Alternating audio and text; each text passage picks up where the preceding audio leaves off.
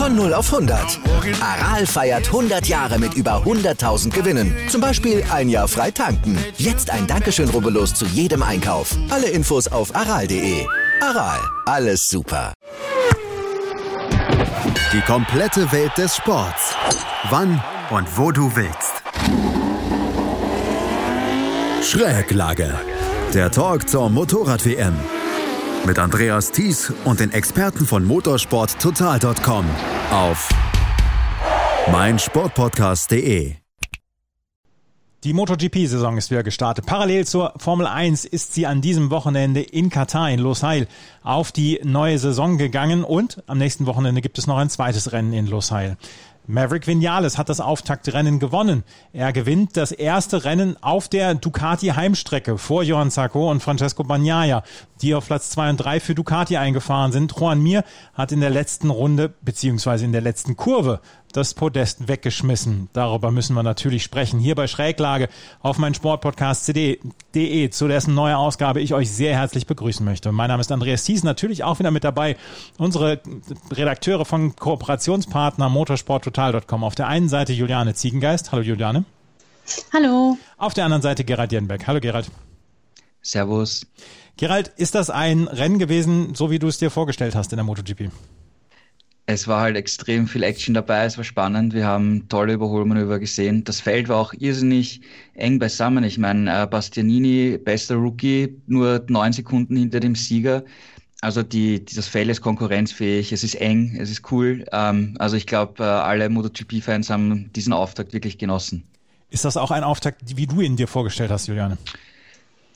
Doch, ich würde mich auf jeden Fall anschließen. Es war ein würdiger Auftakt ähm, mit vielen spannenden, engen Zweikämpfen und einem am Ende in der Art und Weise, wie er es gemacht hat, doch ein bisschen überraschenden Sieger, zumindest für mich. Ich hatte jetzt Vinales als ähm, ja, Top-Favorit auf den Sieg nicht unbedingt auf dem Zettel. Mir wären da einige andere Ducati-Piloten eingefallen.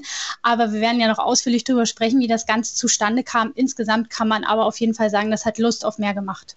Francesco Bagnaia auf der Ducati hatte eigentlich die Pole Position, musste allerdings am Ende sich mit Platz drei begnügen. Johann Zarco auf der Pramac Ducati auf Platz zwei, Maverick Vinales auf Platz eins. Wir sprechen gleich über das Rennen beziehungsweise wie es für die einzelnen Fahrer ausgegangen ist. Aber Gerald, das, ähm, das Rennen stand eigentlich zu, sogar zwischendurch so ein bisschen kurz vor der Verschiebung, weil ein Sandsturm erwartet war und er hat ja auch so ein bisschen dafür gesorgt, dass dieses Klassement so ein bisschen durcheinander gewirbelt worden ist im wahrsten Sinne des Wortes. Ja, es gab die, die Befürchtungen, dass extrem starker Wind ähm, herrschen würde. Und das, das Problem ist, ähm, dass da extrem viel Sand eventuell auf die Strecke befördert werden könnte.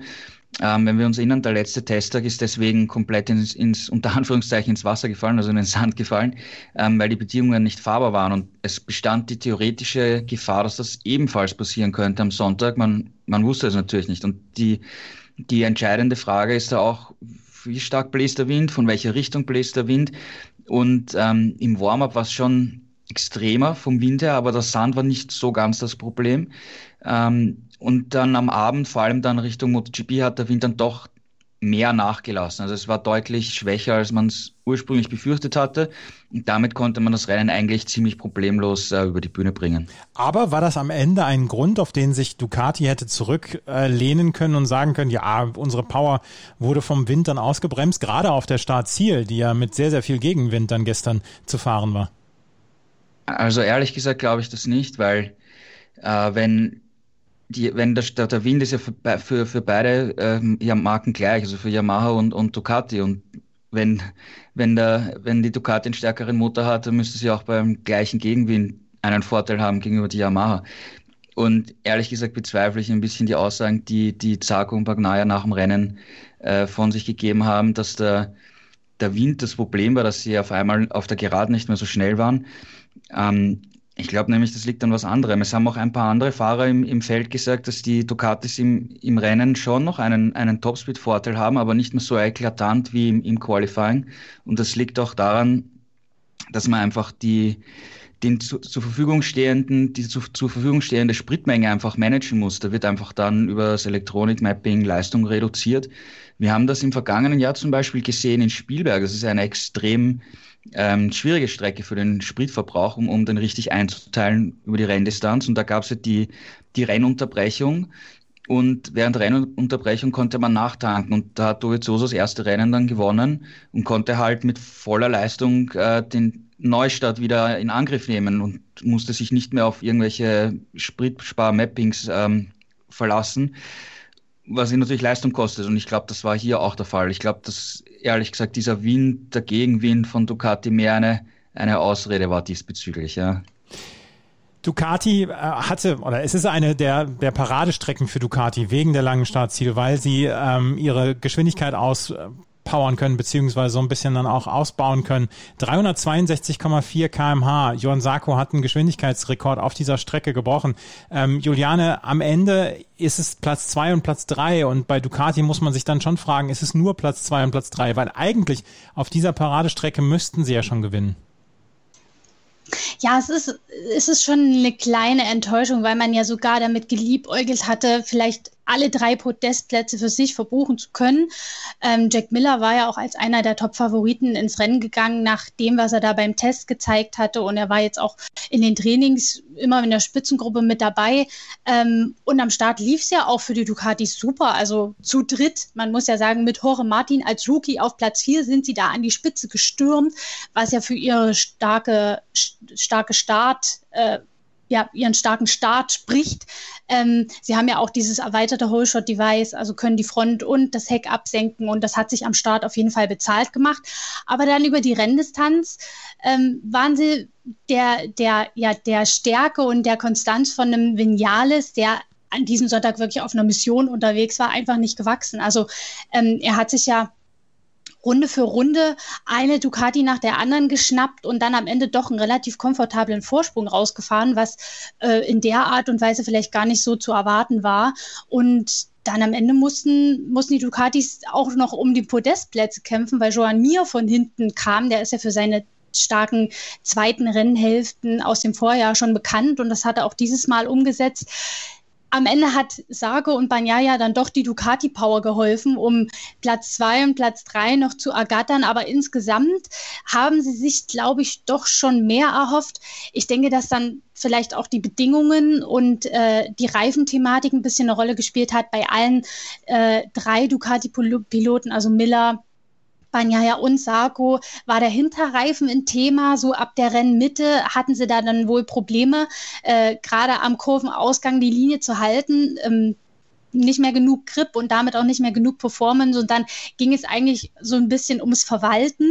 Das haben Sarko und Banyaya immerhin noch besser hingekriegt als Miller, aber das wird man sich dann sicherlich für das nächste Rennwochenende anschauen müssen, um da noch einen Schritt vorne zu machen, um dann mit den Yamahas beziehungsweise einem Vinales im, am nächsten Rennwochenende mithalten zu können. Dann lasst uns mal bei Ducati bleiben, weil eigentlich wollten wir ja dann auch mit dem Sieger beginnen, mit Maverick Vinales, aber jetzt, wo wir schon mal beim Thema Ducati sind, da können wir dann auch nochmal weitermachen. Ähm, Gerald, Juliana hat es gerade schon erwähnt, es ging ein bisschen um am Ende ums Verwalten. Zarko und Banyaya sind dann in der letzten Kurve an Juan Mir noch vorbeigefahren, aber gerade Jack Miller hatte gestern große Probleme und ähm, es gab ja zwischendurch schon so ein bisschen ja so die Ankündigung, Mensch, könnte Jack Miller dann hier wirklich in die Favoritenrolle mit reinbringen und äh, reinkommen und könnte er dieses Jahr um die WM mitfahren. Die das erste Rennen für Jack Miller war eine absolute Ernüchterung und ihr habt das auch geschrieben, beziehungsweise der Kollege Sebastian Frenschke bei euch auf motorsporttotal.com, wer letzte Nacht am schlechtesten schlechtesten geschlafen hat. Das muss Jack Miller gewesen sein. Das war ein ernüchterndes Rennen für ihn.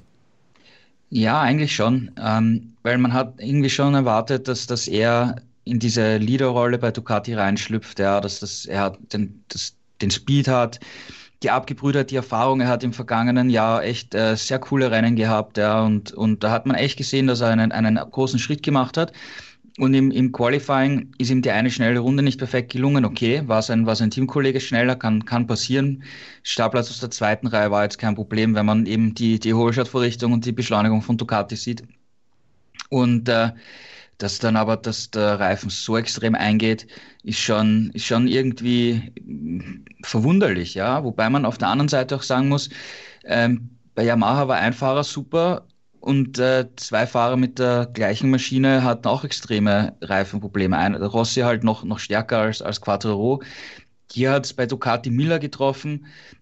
Es ist die, die, die Frage, ob das, ob das wirklich nur rein am, am, am Setup, am Fahren liegt oder ob das eventuell sogar andere Gründe hat, Qualitätsgründe bei Michelin, wissen wir nicht. Ich will da jetzt auch nicht äh, Michelin irgendwas unterstellen.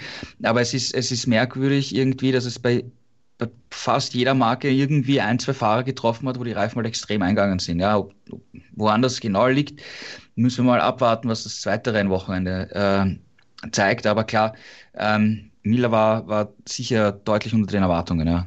Es gibt im, im Football den Begriff Overreaction Monday nach dem ersten Spieltag, wenn, wenn dann alles schon wieder über, über den Haufen geschmissen wird und wenn dann gesagt wird, hier, es funktioniert alles nicht, es ist alles großartig gewesen und jetzt ist alles Mist.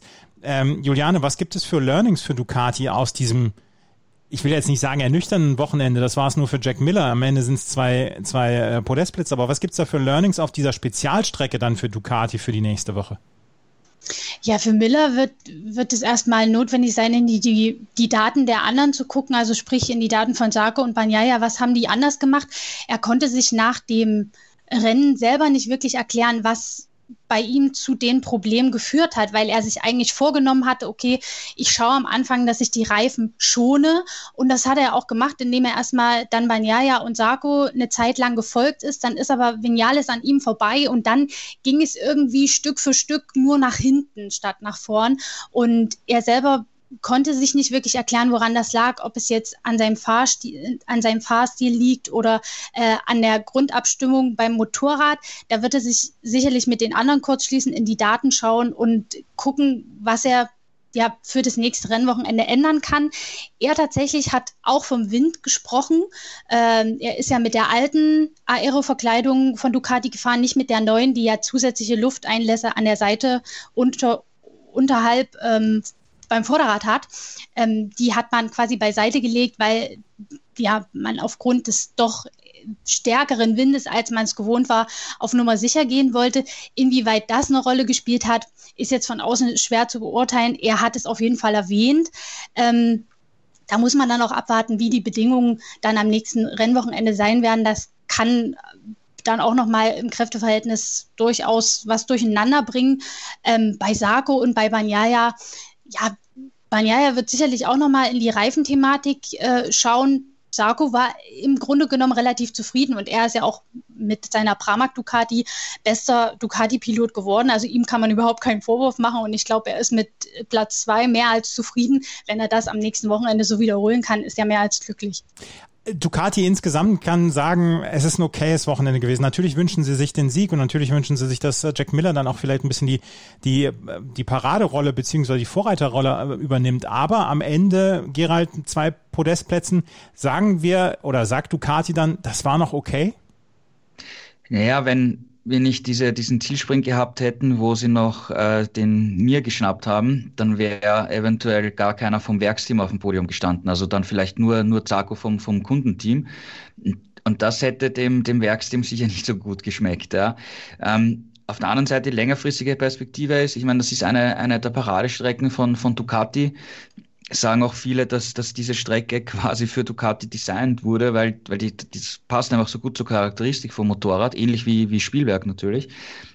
Und ähm, sie haben es dann nicht ganz umsetzen können, ja. Und das ist natürlich für die weitere Saison, wenn wir jetzt alleine schon an, an, an Portimao und, und, und Jerez denken, dann danach, dann sind das nicht so gute Vorzeichen, ja. Ähm, weil wie ist es dann auf Strecken, wo es dann schon traditionell schwierig gelaufen ist in den vergangenen Jahren, wird es dann noch schwieriger als in den vergangenen Jahren. Müssen wir abwarten natürlich, aber langfristig gesehen, glaube ich, wird sich Ducati da schon ein bisschen äh, Sorgen machen müssen. Aber sie sind auf Rache fürs nächste Wochenende.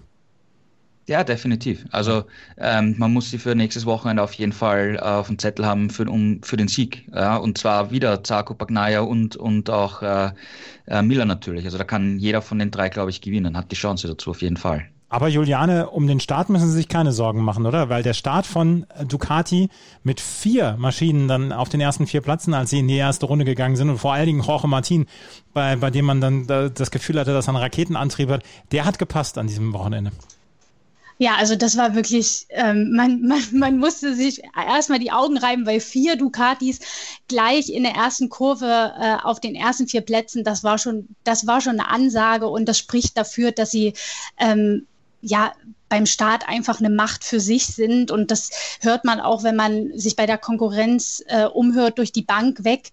Ducati startet am besten und sie haben sich im Vergleich zum Vorjahr, wo sie ja auch schon die, die Raketenstarter waren, nochmal gesteigert mit eben diesem weiterentwickelten Holshot. Und insofern legt man da eben auch schon einen wichtigen Grundstein für einen guten Rennverlauf, weil man ähm, nicht erst am Start wieder Position gut machen muss. Ähm, insofern war das sicherlich auch ein Punkt für, ein wichtiger Punkt für Banyaya und ähm, Sako dann am Ende da zu landen, wo sie gelandet sind. Ähm, aber es zeigt auch, dass es eben nicht alles ist. Wenn man dann das nicht bis ins äh, Ziel umsetzen kann, dann bringt ein guter Start auch nichts.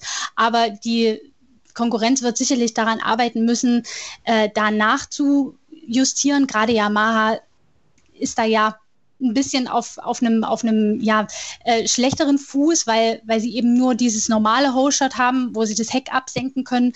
Und man hat Vinales auch jetzt am Wochenende in den Trainings immer wieder Startübungen machen sehen, ähm, weil das wirklich so für ihn auch ein Schlüsselkriterium ist.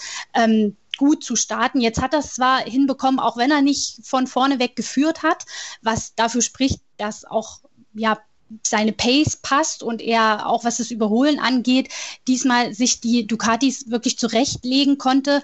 Aber wenn er jetzt natürlich am Start gleich auf dem zweiten oder dritten Platz vorgefahren wäre, dann hätte er sich viel Mühe am Anfang des Rennens sparen können. Insofern wird man gerade bei Yamaha ähm, da ja, vermehrt ein Auge drauf werfen und auch versuchen, dieses Whole-Shot-Device weiterzuentwickeln, um da ähm, ja, die Lücke beim Start zu schließen, sagen wir es mal so. Und damit sind wir bei Yamaha und damit sind wir beim Sieger vom Wochenende, Maverick Vinales. Yamaha an sich ja, die Petronas Yamaha ist so ein bisschen durchgereicht worden. Auf Platz 18 Franco Morbidelli, auf Platz 12 Valentino Rossi. Fabio Quattararo wird sicherlich noch mit zufrieden sein mit seinem fünften Platz, aber Maverick Vinales, Gerald, der hat ein beeindruckendes Rennen geliefert. Ab der Runde 4, 5 hat er für die besten Rundenzeiten gesorgt und dann so Mitte des Rennens hat er sich einen nach dem anderen gepflückt und ich fand es extrem beeindruckend, wie Maverick Vinales von vorne dann am Ende dieses Rennen gefahren ist und es nicht nichts mehr hat anbrennen lassen. Das war eine absolute Meisterleistung von ihm. Absolut perfekt. Du hast es genau auf den Punkt gebracht. Also das war wirklich ein, ein sehr gut gemanagtes Rennen, sehr gut ausgeführtes Rennen, ähm, zum richtigen Zeitpunkt immer attackiert, Überholmanöver gesetzt, ja, nicht, nicht zu aggressiv, aber doch äh, mit, mit ähm, dem Willen, so, ich fahre jetzt da jetzt vorbei, ja. Ähm, hat sich dann nachher auf, auf, der, auf den Geraden von Ducati dann auch nicht mehr den, den Schneid nehmen lassen, hat sich den nötigen Vorsprung rausgeholt und, und das Rennen gemanagt. Also ähm, absolut perfektes Rennen. Vor allem, es war im, im, im Vorfeld eigentlich eh klar, dass das äh, nach dem Start Ducati vorne sein wird, egal wie viele, ja, ein, zwei, drei, äh, vier waren es dann, und, und dass Yamaha dahinter ist und überholen muss, also das hat man gewusst und, und äh, da hat sich auch äh, Vinales die, die perfekte Taktik äh, zurechtgelegt und, und Meisterleistung, ja, und wir haben es in der, in der Vorschau ähm, ja auch angesprochen gehabt, ähm, falls ein paar Hörer das schon gehört haben damals. Ähm, wenn, wenn Vinales und sein Team wirklich alle Puzzleteile zusammenbringen, dann sind die eine, dann eine Macht. Ja, dann, dann kann der Rennen gewinnen, dann kann der auch einen Marc Marquez in absoluter Höchstform herausfordern, dass das Potenzial ist da. Und äh, was eben passiert, wenn sie es zusammenbringen, das Puzzleteil zusammenzusetzen, haben wir eben jetzt am Sonntag in Katar gesehen. Die, die entscheidende Frage ist dann, wie oft bringen sie das im, im Laufe der Saison zusammen? Ja, wenn, wenn Vinales das 10, 11, 12 Mal schafft, dann kann er Weltmeister werden. Wenn er das wieder, so wie in den vergangenen Jahren, nur an drei, vier Sonntagen im Jahr schafft, dann, dann wird es halt wieder eine durchwachsene Saison. Ja, also äh, von einem Rennen wird man nicht Weltmeister, aber es hat mich natürlich gefreut, dass mein WM-Tipp, den ich letztes Mal ins Blaue geschossen habe, ähm, gleich mal das erste Rennen gewonnen hat. Ja. Juliane, er konnte nicht umhin, das nochmal zu sagen, oder? Ja, ja, ja. Miller, Miller kommt noch. Miller ja. kommt noch. Ich bin mir sicher.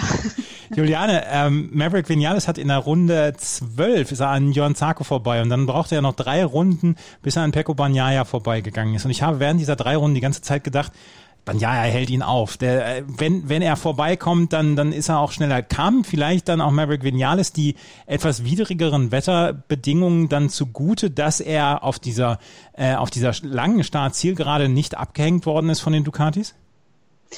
Ähm, ich weiß nicht, ob man das so sagen kann. Er konnte sich auf jeden Fall auf die Bedingungen am besten einstellen und auch mit den Reifen am besten umgehen. Ich meine, er hat Banyaya zu einem Zeitpunkt überholt, wo dessen Hinterreifen schon ziemlich lediert war, laut seiner eigenen Aussage. Und bei Vinales schien alles doch in bester Ordnung zu sein. Und insofern muss man da auch ihm zugutehalten, dass er offenbar mit den Reifen sehr sanft umgegangen ist, obwohl er ja durchaus eine Aufholjagd gezeigt hat.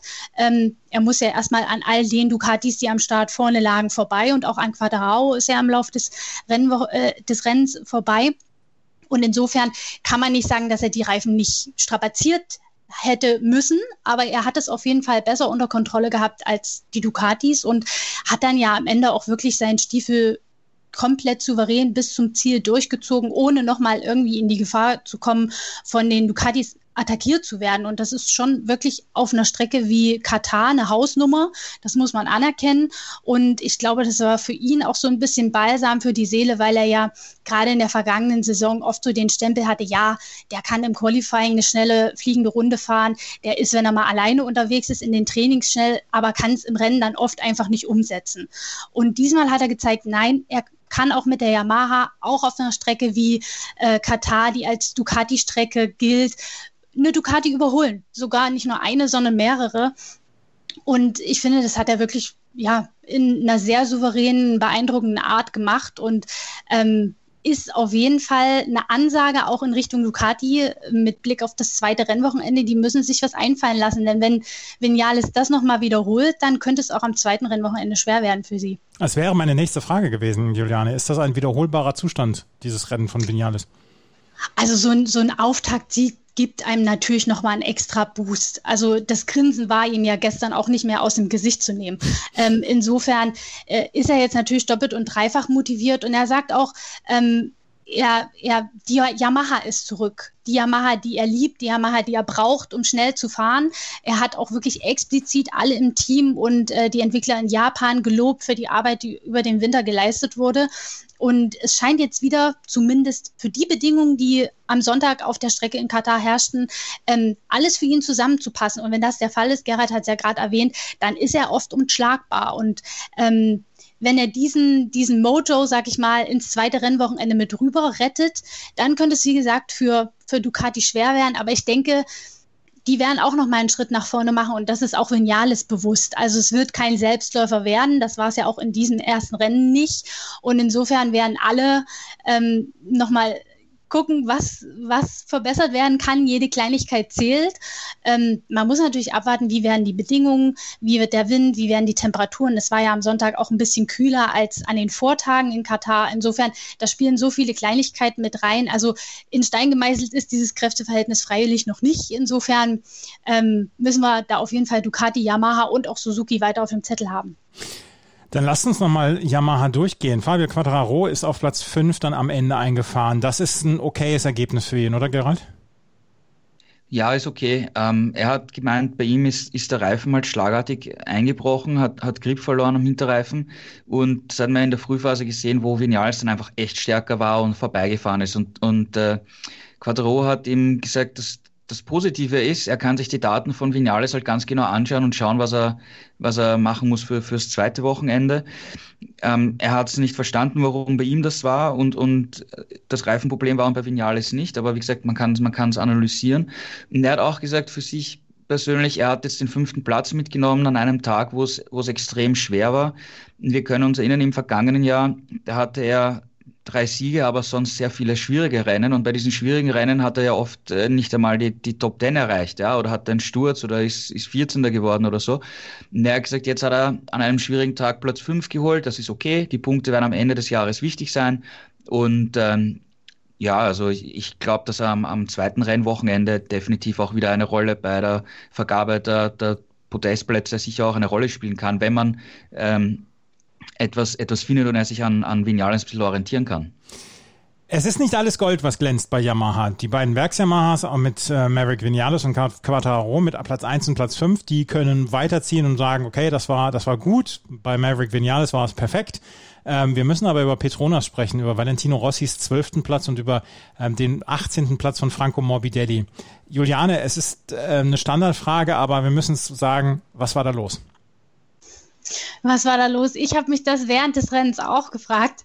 Ähm, die Antwort gab dann Rossi selber nach dem Rennen. Er war ja ähm, durchaus zuversichtlich, jetzt nicht überoptimistisch, aber zuversichtlich, dass er ein gutes Ergebnis einfahren können wird. Nach dem vierten Startplatz im Qualifying war ja äh, die Basis gelegt und man dachte, okay, vielleicht gelingt ihm ja sogar ein sensationeller Podestplatz. Ich meine, vor einem Jahr in Katar beim zweiten Saison, ähm, beim zweiten Saisonrennen äh, Quatsch, das war nicht in Katar, es war beim zweiten Saisonrennen hat er ja auch einen Podestplatz erreicht und es wäre mal wieder an der Zeit gewesen. Ähm, aber es, es, ging sich nicht aus. Er war nach dem Start siebter, lag noch in Schlagdistanz zu seinen Yamaha-Markenkollegen und dann ging es eigentlich sukzessive für ihn nach hinten.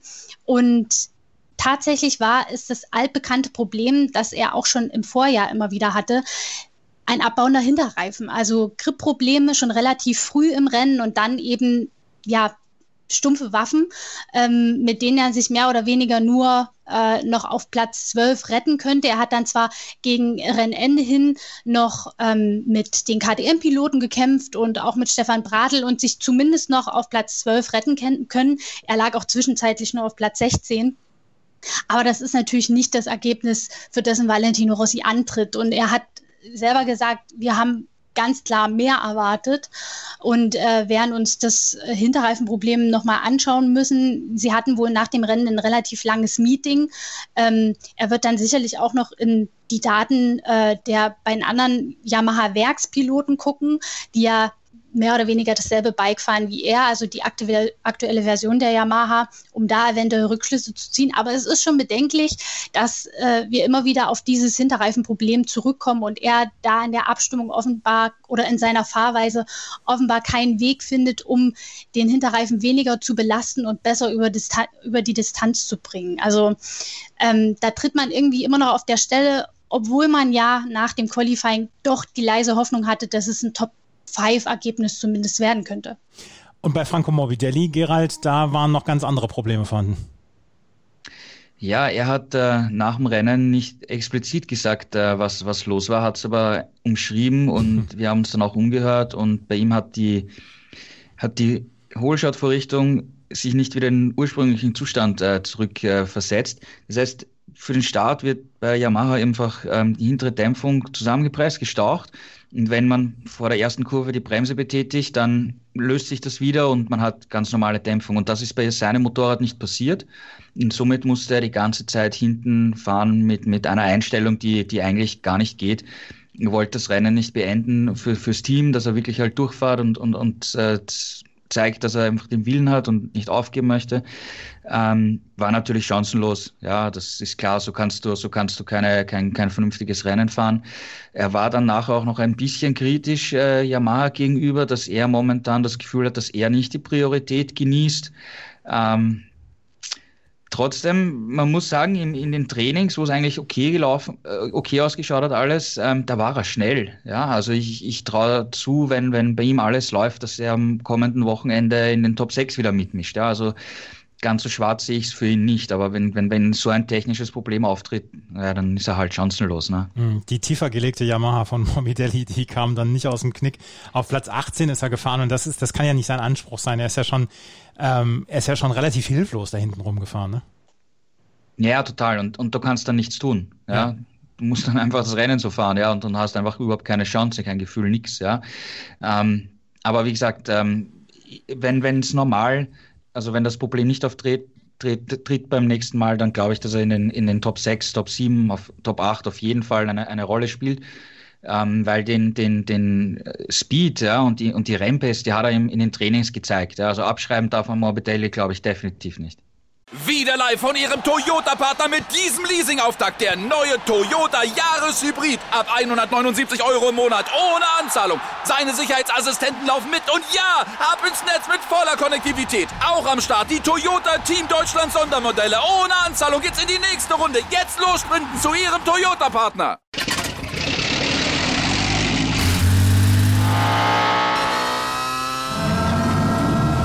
Von 0 auf 100. Aral feiert 100 Jahre mit über 100.000 Gewinnen. Zum Beispiel ein Jahr frei tanken. Jetzt ein Dankeschön, rubbellos zu jedem Einkauf. Alle Infos auf aral.de. Aral, alles super.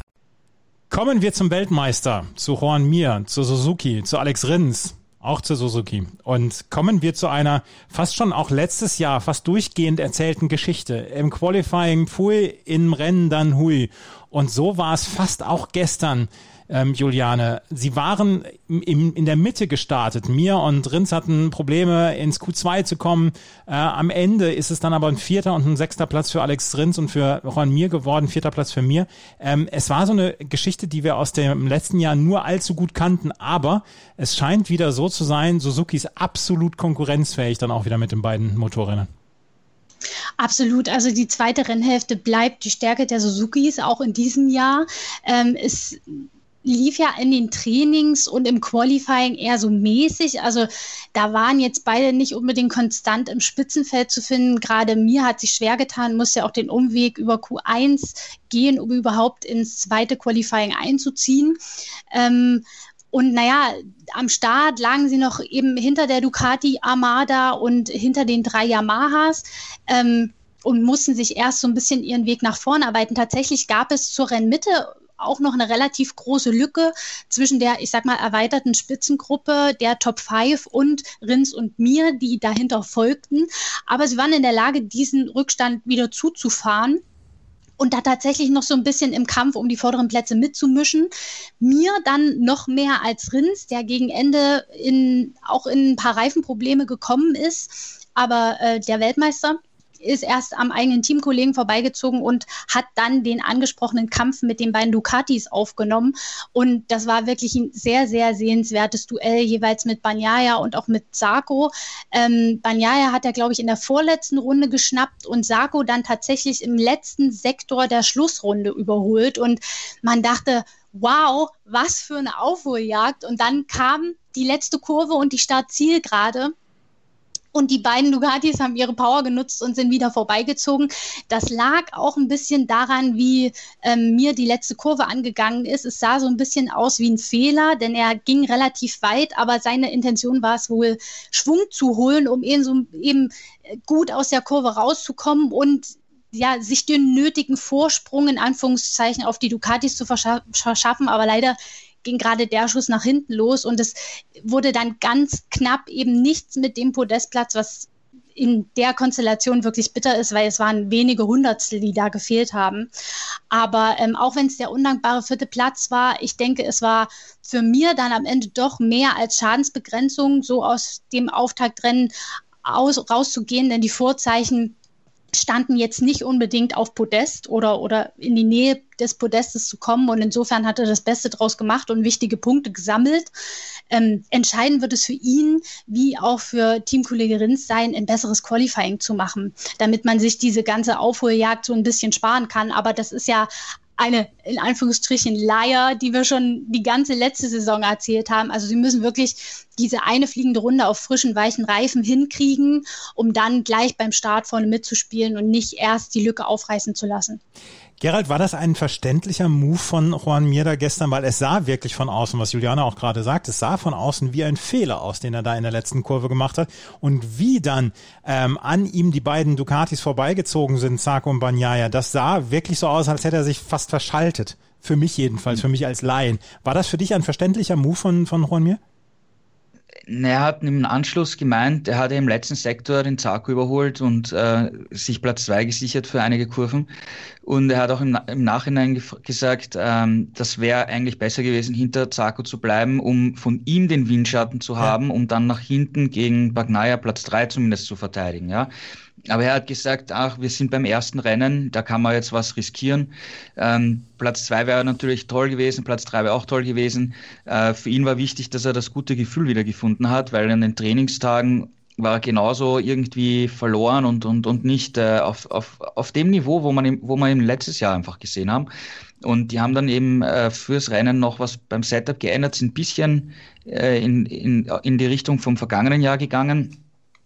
Und äh, mir hat gesagt, das war einfach das, der richtige Schlüssel und er hat das Gefühl gefunden. Und das war für ihn das, das Allerwichtigste und für ihn, für ihn überwiegt eigentlich das Positive nach dem Rennen, weil Platz zwei war in Reichweite, hat dann eben nicht geklappt wenn die Ducatis so stark sind, okay, kann, kann man nichts machen, aber er hat es riskiert und, und er ist dabei und, und ich finde auch die, die Aufholjagd, die er gezeigt hat, das war auch, auch stark, ja, war von, von, von Startplatz ähm, 10, glaube ich, äh, eine, ein, ein, eine gute Fahrt. Also mir ist da und den werden wir auch äh, in Zukunft immer wieder auf der Rechnung haben müssen. Absolut. Also mir macht das auch großen Spaß, wie mir und Rins da immer durchs Feld pflügen. Sie werden es wahrscheinlich mit dem Augenrollen äh, bewertet haben, dass sie wieder im Qualifying das nicht so richtig hinbekommen haben. Aber die, die Pace oder der, die, der Speed auf der Strecke scheint wirklich hervorragend zu sein. Juan Mir auf Platz 4 und Alex Rins auf Platz 6. Wir müssen über eine große Überraschung sprechen an diesem Wochenende und das ist Aleix Espargaro. Wir haben schon in der Vorschau darüber gesprochen, dass Aprilia dieses Jahr Punkte holen muss von Aleix Espargaro. Ähm, von Salvadori darf man nicht so richtig viel erwarten und die Aprilia ist so ein bisschen hinten dabei. Oder, äh, Juliane, ist das gar keine so große Überraschung, dass Aleix Espargaro hier gestern auf Platz 7 eingefahren ist? Also nach den Tests, wo er ja auch wirklich konstant in, in den Top 6, Top 7 mitgefahren ist, war es jetzt keine große Überraschung. Allerdings muss man sagen, in den Vorjahren war er in den Tests ja auch immer nicht so schlecht dabei, konnte es dann aber im Rennen oft nicht umsetzen, weshalb man schon so ein bisschen vorsichtig war, was dieses erste Rennwochenende in Katar angeht. Aber er war tatsächlich in den Trainings auch wirklich konkurrenzfähig unterwegs, ähm, hatte eine passable Startposition und konnte das dann im Rennen auch wirklich umsetzen. Also mit Platz sieben kann er, glaube ich, wirklich mehr als zufrieden sein, auch wenn jetzt der ganz große Wurf vielleicht Top-5-Ergebnis, das wäre ja das Beste, was Aprilia in der MotoGP bisher erreicht hätte, nicht gelungen ist. Aber ich denke, der Anfang ist gemacht und es zeigt, dass man tatsächlich mit dem Motorrad in diesem Jahr einen guten Schritt nach vorn gegangen ist und äh, Alej Espargaro tatsächlich jetzt die Waffen hat, die er braucht, weil an seinem Talent als Fahrer zweifelt ja niemand, ähm, auch wenn er es in der vergangenen Saison immer mal weggeschmissen hat. Aber das hat dann sicherlich auch mit den Unzulänglichkeiten des Bikes zu tun. Aber dieses Mal konnte er es wirklich umsetzen. In der ganz vorderen Gruppe hat es noch nicht gereicht, um mitzukämpfen. Aber ich denke, wenn Aprilia so weitermacht, dann könnten wir auf der einen, einen oder anderen Strecke in dieser Saison noch eine Überraschung erleben. Mhm. Also Alessia Espargaro für Aprilia auf Platz 7, auf Platz 19 am Ende Lorenzo Savadori. Wir müssen über die Honda sprechen. Die Honda, die am Ende mit Paul Espargaro auf Platz 8 gelandet ist und Stefan Bradl auf Platz 11. Stefan Bradl, Marc Marquez, er konnte doch nicht antreten. Wir hatten in der Vorschau noch darüber äh, gemutmaßt, ob er antreten würde und wir hatten eigentlich gedacht, ja, der wird schon antreten und die äh, Boxengasse oder in der Boxengasse ist es auch schon, ähm, ist sein Name auch schon vertreten. Aber Gerald, äh, Marquez konnte nicht antreten. Stefan Bradl hat ein richtig gutes Rennen geliefert auf Platz 11 am Ende. Paul Espargaro auf Platz 8. Die beiden LCR-Hondas mit Nakagami und Alex Marquez sind beide rausgeflogen. Wie bewertest, bewertest du das Honda-Wochenende?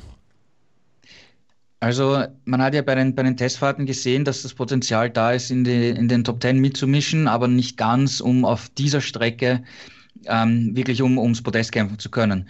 Und ich finde, ähm, der Einstand von, von Paul Espargaro ist echt gut. Ich meine, er hat äh, knappe sechs Sekunden nur auf den Sieger verloren und das bei seinem ersten Rennen mit der, mit der Honda, ja, und, und, und Platz acht, okay, ja, ist jetzt kein, kein absolutes Top-Ergebnis, aber ich denke, das sieht man schon, ähm, dass, dass da ein Potenzial vorhanden ist zwischen Paul und, und der Honda. Also er muss natürlich das Motorrad besser kennenlernen.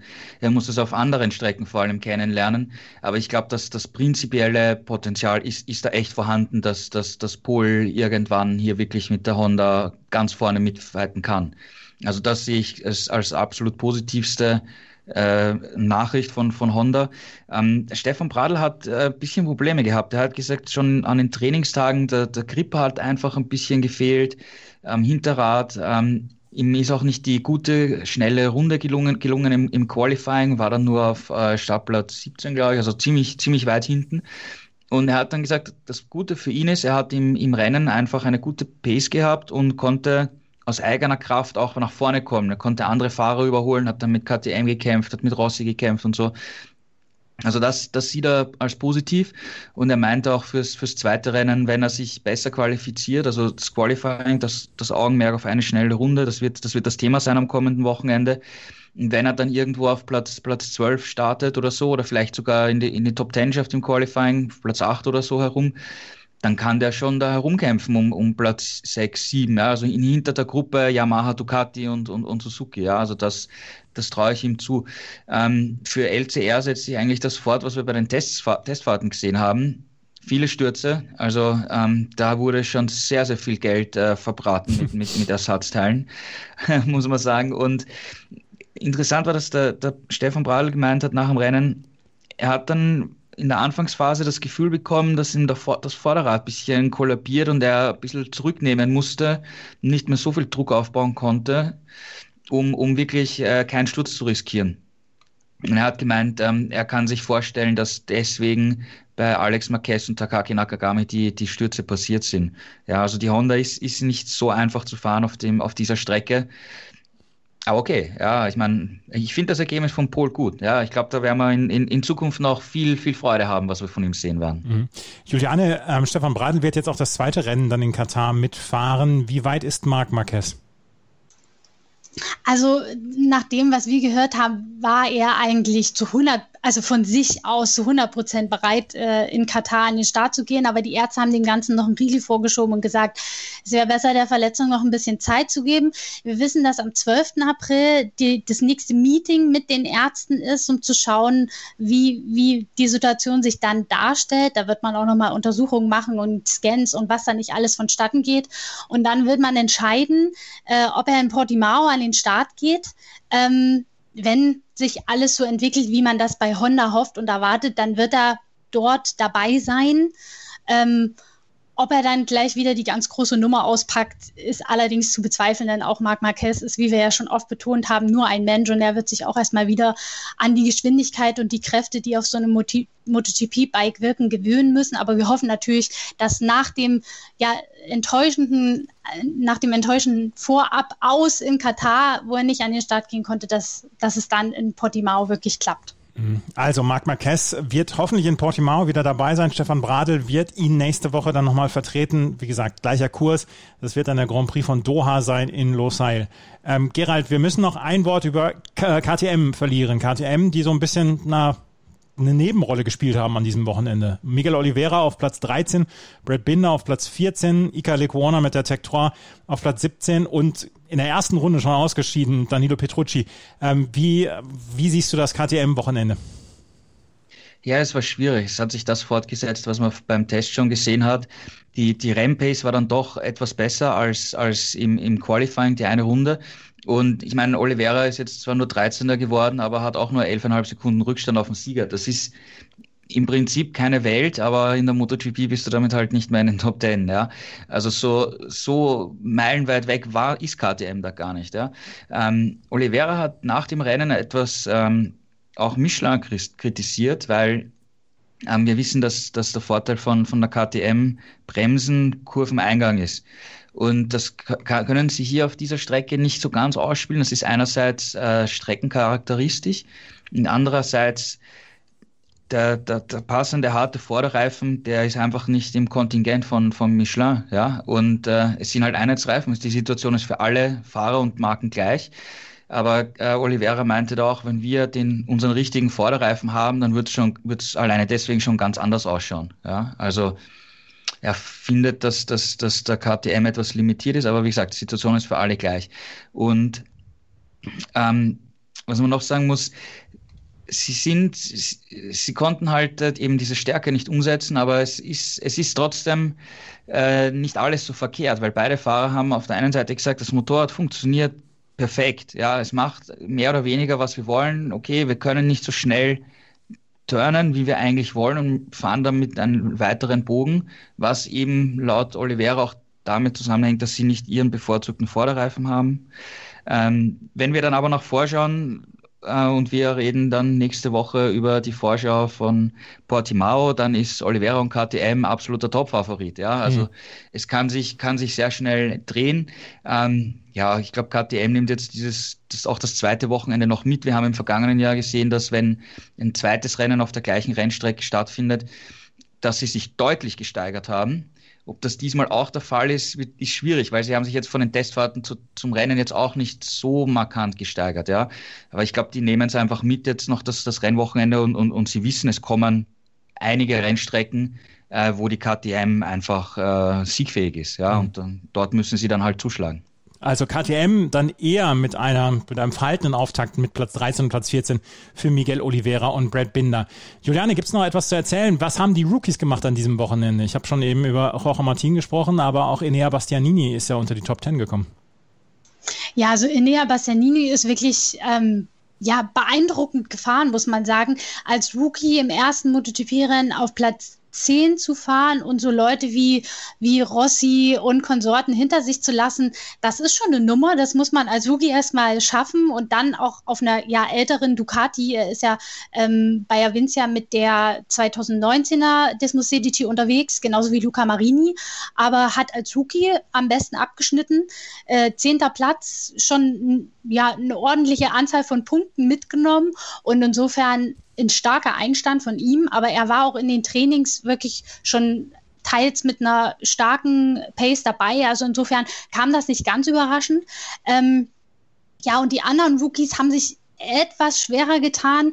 Ähm, du erwähntest es, wir haben Jorge Martin heute schon ein paar Mal für seinen tollen Start erwähnt und gelobt, aber das war leider auch nur ein, ein ja, ganz kurzer Moment des Ruhms, muss man sagen, weil er relativ schnell dann doch äh, ja, sukzessive zurückgefallen ist. Am Ende immerhin noch ein Pünktchen ergattert mit Platz 15, ähm, ist auch aller Ehren wert und glaube ich ein ganz passabler Einstand. Luca Marini die Punkteränge als 16. knapp verpasst.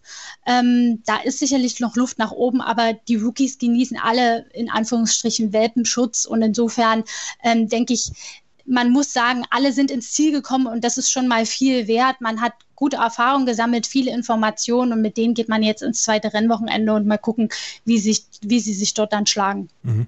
Maverick Vinales vor Johan Zarco und Francesco Bagnaia, Juan Mir auf Platz 4, als er sich in der letzten Runde hat von Bagnaia noch und Zarco noch abfangen lassen. Gerald, der ganze Tross ist jetzt in Katar geblieben oder sind irgendwelche Fahrer oder Teams nochmal zurückgeflogen?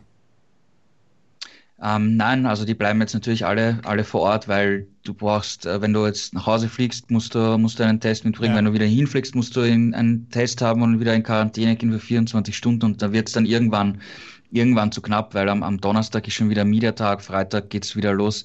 Ähm, wir müssen trotzdem noch kurz über einen Fahrer sprechen, der an dem Wochenende gar nicht dabei war ja, ja. und jetzt auch nicht nach Katar reisen wird. Und, und zwar Andrea Dovizioso. Ähm, wir haben ja in, in der Vorschau über Aprilia gesagt, dass Aprilia momentan einfach nur einen Fahrer hat, ja, und, und äh, das ist halt ein Problem, ja, weil wenn, wenn Aleix Espargaro bei ihm irgendwas nicht gut läuft, dann ist das ganze Wochenende äh, vorbei, obwohl das Potenzial für ein gutes Ergebnis vielleicht da wäre. Und ähm, jetzt ist es so, dass äh, Mitte April äh, Andrea Dovizioso in Jerez äh, testen wird, die Aprilia. Und bisher sagt man von, von also Dovizioso hat sich dazu noch nicht wirklich geäußert, außer in, in, in der Pressemitteilung. Und von Aprilia Seite heißt es und auch vom, vom Manager von Dovizioso heißt es, dass, dass sie jetzt wirklich nur mal den Test äh, machen wollen und dann einfach schauen, wie kommt man gemeinsam zurecht, ja, wie fühlt sich Dovizioso wohl und, und dass man sich einfach mal kennenlernt und, und das mal abcheckt. In in Italien wird natürlich gleich äh, weiter spekuliert. Ja. Ähm, da haben italienische Journalisten gemeint, ja, Aprilia kann vom Reglement her sechs Wildcards machen und das wird Dovizioso so machen. Ja. Sein Manager hat das äh, dementiert. Er hat gesagt, da gibt es momentan überhaupt keine Pläne. Es sieht aber danach aus, dass eventuell äh, nach diesem Test Mitte April noch ein weiterer Test ähm, geplant werden könnte, äh, nämlich dann in Mugello, wo, wo Ducati die Strecke äh, gemietet hat für, für Piro. Ähm, ich glaube, das ist Ende April oder Anfang Mai, Datum bin ich nicht ganz sicher. Und dort könnte, könnte Dovizioso noch einmal testen. Ja. Ähm, sein Manager hat gemeint, ja, sie reden jetzt momentan nur über den ersten Test, vielleicht einen zweiten Test und sonst denken sie eher an 2022, ja. Also ob jetzt wirklich Dovizioso da mit Wildcards äh, zurückkommt in diesem Jahr, keine Ahnung. Vielleicht passiert's, vielleicht passiert's nicht. Ähm, wenn man wenn man realistisch ist und und Dovizioso sagt, er möchte noch einmal MotoGP fahren, dann muss er das mit Aprilia machen, weil bei keinem anderen bei keiner anderen Marke ist ein Platz für ihn frei. Alle anderen Marken setzen auf junge Fahrer. Da holt man nicht einen unter Anführungszeichen alten Dovizioso zurück, obwohl er erst 34 ist. Ja, aber im, im Verhältnis zu den jungen Wilden ist dieser Generationenwechsel ist da. Aprilia braucht einen erfahrenen Mann, der das Motorrad weiterentwickeln kann, der auch eine Referenz ist äh, für Espargaro. In der Theorie würde das zusammenpassen natürlich, dass das Dovizioso für Aprilia fährt. Ob es passiert, müssen wir abwarten. Ist auf jeden Fall für Spannung gesorgt in den nächsten Wochen. Das äh, Rennen von Katar wird jetzt quasi am nächsten, am nächsten Wochenende wiederholt. Also es gibt den zweiten Grand Prix und dann werden wir natürlich nächste Woche hier auf Schräglage darüber berichten. Auch die Moto 2 und die Moto 3 hatte ihren Auftakt. Darüber sprechen wir gleich hier bei Schräglage auf meinsportpodcast.de. Wieder live von Ihrem Toyota-Partner mit diesem Leasing-Auftakt. Der neue Toyota Jahreshybrid. Ab 179 Euro im Monat. Ohne Anzahlung. Seine Sicherheitsassistenten laufen mit. Und ja, ab ins Netz mit voller Konnektivität. Auch am Start die Toyota Team Deutschland Sondermodelle. Ohne Anzahlung geht's in die nächste Runde. Jetzt los sprinten zu Ihrem Toyota-Partner. Mit den Kollegen von unserem Kooperationspartner motorsporttotal.com werden wir auch in dieser Saison über die MotoGP, Moto2 und Moto3 WM berichten. Und jetzt kommen wir zur Moto2 und Moto3. Und Juliane, wenn man auf die Ergebnisse der Moto2 und Moto3 schaut, dann kann man sagen, Red Bull, KTM, Ajo, die haben ein gutes Wochenende gehabt. Auf jeden Fall, also gleich mal in der Moto 3 mit einem Doppelsieg in die Saison starten. Besser geht's nicht. Auftakt nach Mars, würde ich sagen. Und man muss ja auch sagen, mit Pedro Acosta hat man einen absoluten Rookie in der Moto 3. Der hat schon am Freitag mit einer Trainingsbestzeit aufhorchen lassen und dann von Startplatz 11 konstant in der Spitzengruppe mitzumischen und dann nur seinen Teamkollegen vorbeilassen zu müssen, um dann Zweiter zu werden. Das ist schon wirklich eine Ansage und macht Lust auf mehr. Also da haben sie sich jemanden ins Team geholt, der offenbar großes Potenzial hat.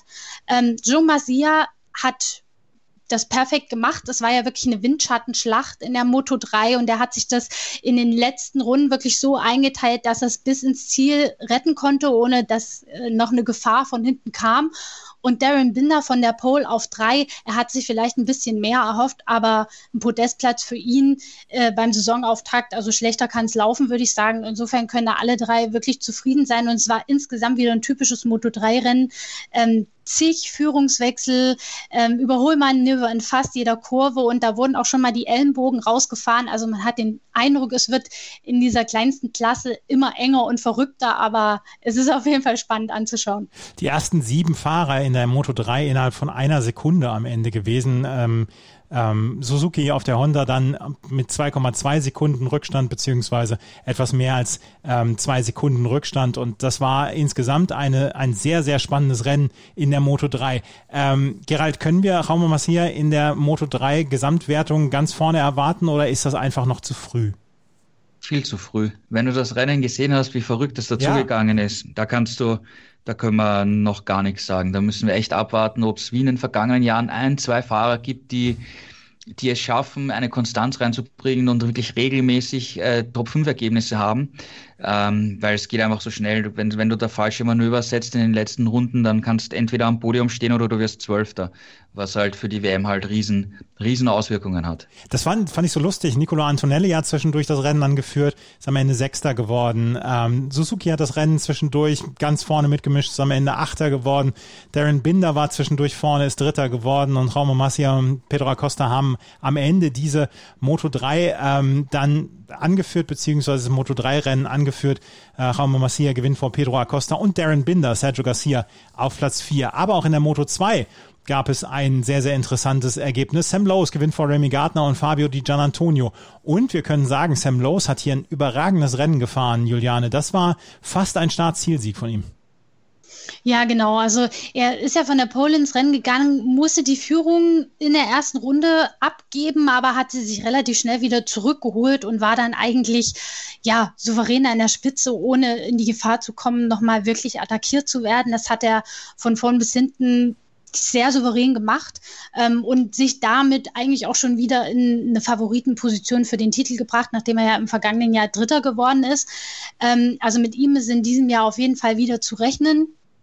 Dahinter gab es einige Positionswechsel. Da waren ähm, Raúl Fernandes, Besecki, die Gian Antonio Gardner, diejenigen, die da um die Podestplätze gekämpft haben. Und am Ende konnten sich dann eben Gardner und die Gian Antonio durchsetzen. Für Besecki war es ein bisschen schade, weil der in den Schlussrunden dann noch den Podestplatz verloren hat, ähm, weil die Gian Antonio wirklich ja mit dem Messer zwischen den Zähnen gefahren ist und ähm, es war besonders schön für ihn auf dem Podest zu stehen, weil er ja für das Gresini-Team in der Moto 2 fährt und wir wissen alle, Fausto Gresini ist ähm, vor wenigen Wochen ähm, infolge einer Corona-Infektion gestorben und das war natürlich dann besonders für das Team und für die Gian Antonio äh, sehr emotional und er hat ihm Fausto Cresini auch diesen dritten Platz gewidmet.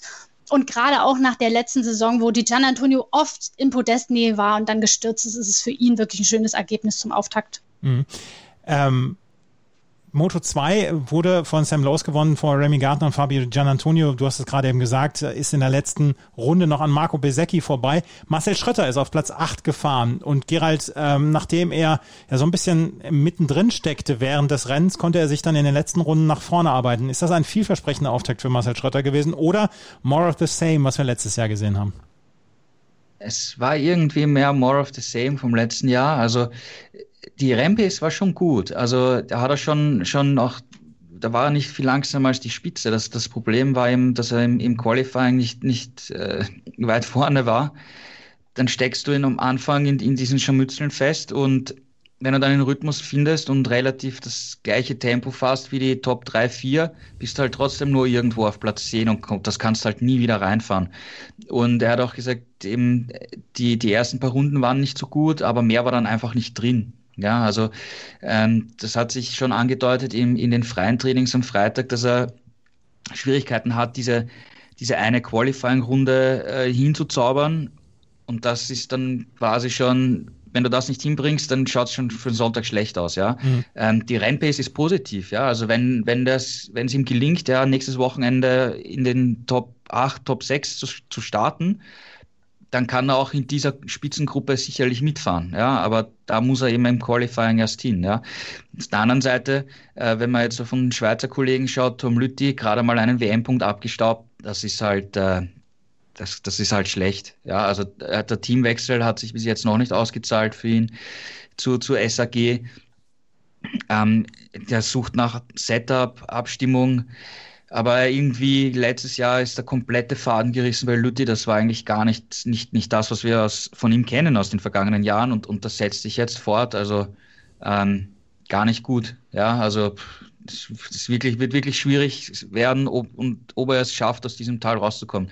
Dafür auf der anderen Seite, aus Schweizer Sicht, ja, in der, in der Moto 3, äh, Jason Tupasquier, zehnter Platz, zum ersten Mal in den Top 10, zum ersten Mal in seiner Karriere WM-Punkte geholt und ähm, er fährt für das, für das sächsische Brüssel-Team. Ähm, die haben überhaupt ein gutes Rennergebnis gehabt, weil auch Yamanaka, der zweite Fahrer, ist als 14 in die Punkteränge gefahren. Also die haben wirklich nach einer sehr, sehr schwierigen Saison im vergangenen Jahr hier echt einen guten Fortschritt gemacht. Und ähm, einen guten Fortschritt hat in der Moto 3 auch der Max Kofler gemacht, der lange knapp außerhalb von Top 10 war, der hat die am Ende der Spitzengruppe mitgefahren ist. Am Ende ist er dann doch abrei musste er abreißen lassen, ist zurückfallen hat als 15. aber seinen ersten WM-Punkt geholt.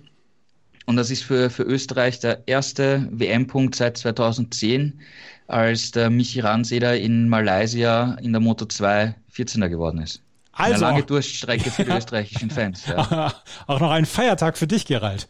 Ja, absolut. Da haben wir uns natürlich gefreut. Und wenn du, wenn du dir die äh, Schlagzeilen in, in, österreichischen Medien anschaust, dann steht da groß, Kofler holt den ersten WM-Punkt, ja.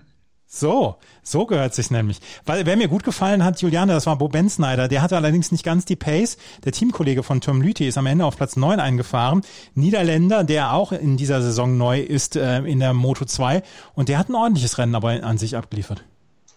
Ja, er war tatsächlich am Anfang sogar unter den Top 3, wenn mich nicht alles ja. täuscht, und konnte sich relativ lange ähm, in der Spitzengruppe mithalten, ähm, ist dann aber leider so hinten raus äh, immer weiter zurückgefallen. Aber ich meine, neunter Platz ist, glaube ich, auch für den Auftakt für ihn okay. Er ist ja jetzt aus der Vergangenheit heraus nicht unbedingt ähm, mit Erfolgen verwöhnt worden, ist ja vorher mit einer NTS-Maschine unterwegs gewesen und da eh so ein bisschen auf dem, auf dem, ja, ähm, nicht unbedingt mit dem konkurrenzfähigsten, konkurrenzfähigsten Material, aber da zeichnet sich auf jeden Fall ein Aufwärtstrend ab bei ihm. Mhm. Also, Sam Lowe's vor Remy Gardner und Fabio Di Gianantonio in der Moto 3, war Jaume vor Pedro Acosta und Darren Binder auf dem Podium. Das waren die Rennen der Moto 2 und Moto 3. Jetzt geht's in dieser Woche gleich weiter wieder in Katar und wir werden am nächsten Wochenende am Ostersonntag um 19 Uhr werden wir wieder das nächste MotoGP Rennen sehen, Moto 3 und Moto 2 dann vorher. Alles auf der Zone zu sehen und die begleitenden Texte etc. bekommt ihr alles bei Motorsport total.com zu sehen, unserem Kooperationspartner dort, seid ihr auf jeden Fall an der besten Adresse. Das war's mit der neuen Ausgabe von Schräglage hier auf meinsportpodcast.de. Wir hoffen, es hat euch gefallen. Wenn es euch gefällt, freuen wir uns über Rezensionen auf iTunes. Wir sind auch in, ab dieser Saison bei Spotify vertreten. Also wenn ihr Spotify-User, Userin seid, dann könnt ihr uns da auch gerne folgen und dort die Podcasts hören. Vielen Dank fürs Zuhören. Bis zum nächsten Mal. Auf Wiederhören. Wie viele Kaffees waren es heute schon? Kaffee spielt im Leben vieler eine sehr große Rolle. Und das nicht nur zu Hause oder im Café, sondern auch am Arbeitsplatz. Dafür gibt es Lavazza Professional. Kaffee am Arbeitsplatz, der genauso lecker schmeckt wie in eurem Lieblingscafé. Die perfekte Kaffeelösung für jede Art von Unternehmen. Klein, mittel, groß. Ihr habt auf jeden Fall einen Kaffee, der schmeckt. Die richtige Motivation für eure Arbeitstage. Alle Infos zu Lavazza Professional findet ihr auf lavazzapro.de mit allen Kaffeelösungen für euer Büro.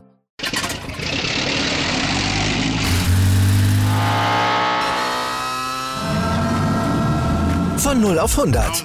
Aral feiert 100 Jahre mit über 100.000 Gewinnen. Zum Beispiel ein Jahr frei tanken. Jetzt ein Dankeschön, rubbellos zu jedem Einkauf. Alle Infos auf aral.de. Aral, alles super. Die komplette Welt des Sports. Wann und wo du willst. Schräglage. Der Talk zur Motorrad-WM mit Andreas Thies und den Experten von motorsporttotal.com auf meinsportpodcast.de.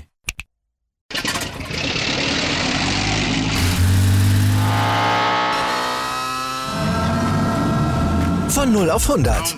Aral feiert 100 Jahre mit über 100.000 Gewinnen. Zum Beispiel ein Jahr frei tanken. Jetzt ein Dankeschön, rubbellos zu jedem Einkauf. Alle Infos auf aral.de. Aral, alles super. Ich habe mich natürlich schockverliebt, weil die war wirklich ganz, ganz klein. So begann die Mensch-Hund-Beziehung zwischen Christina und Tierschutzhund Frieda. Und wie es danach, nach dem ersten Moment der Verliebtheit, so weiterging und welche Klippen es danach zu umschiffen galt, das hört ihr in der neuen Ausgabe von Iswas Dog, dem Podcast für harmonische Mensch-Hund-Beziehungen. Ist was, Dog? Mit Malte Asmus. Überall, wo es Podcasts gibt.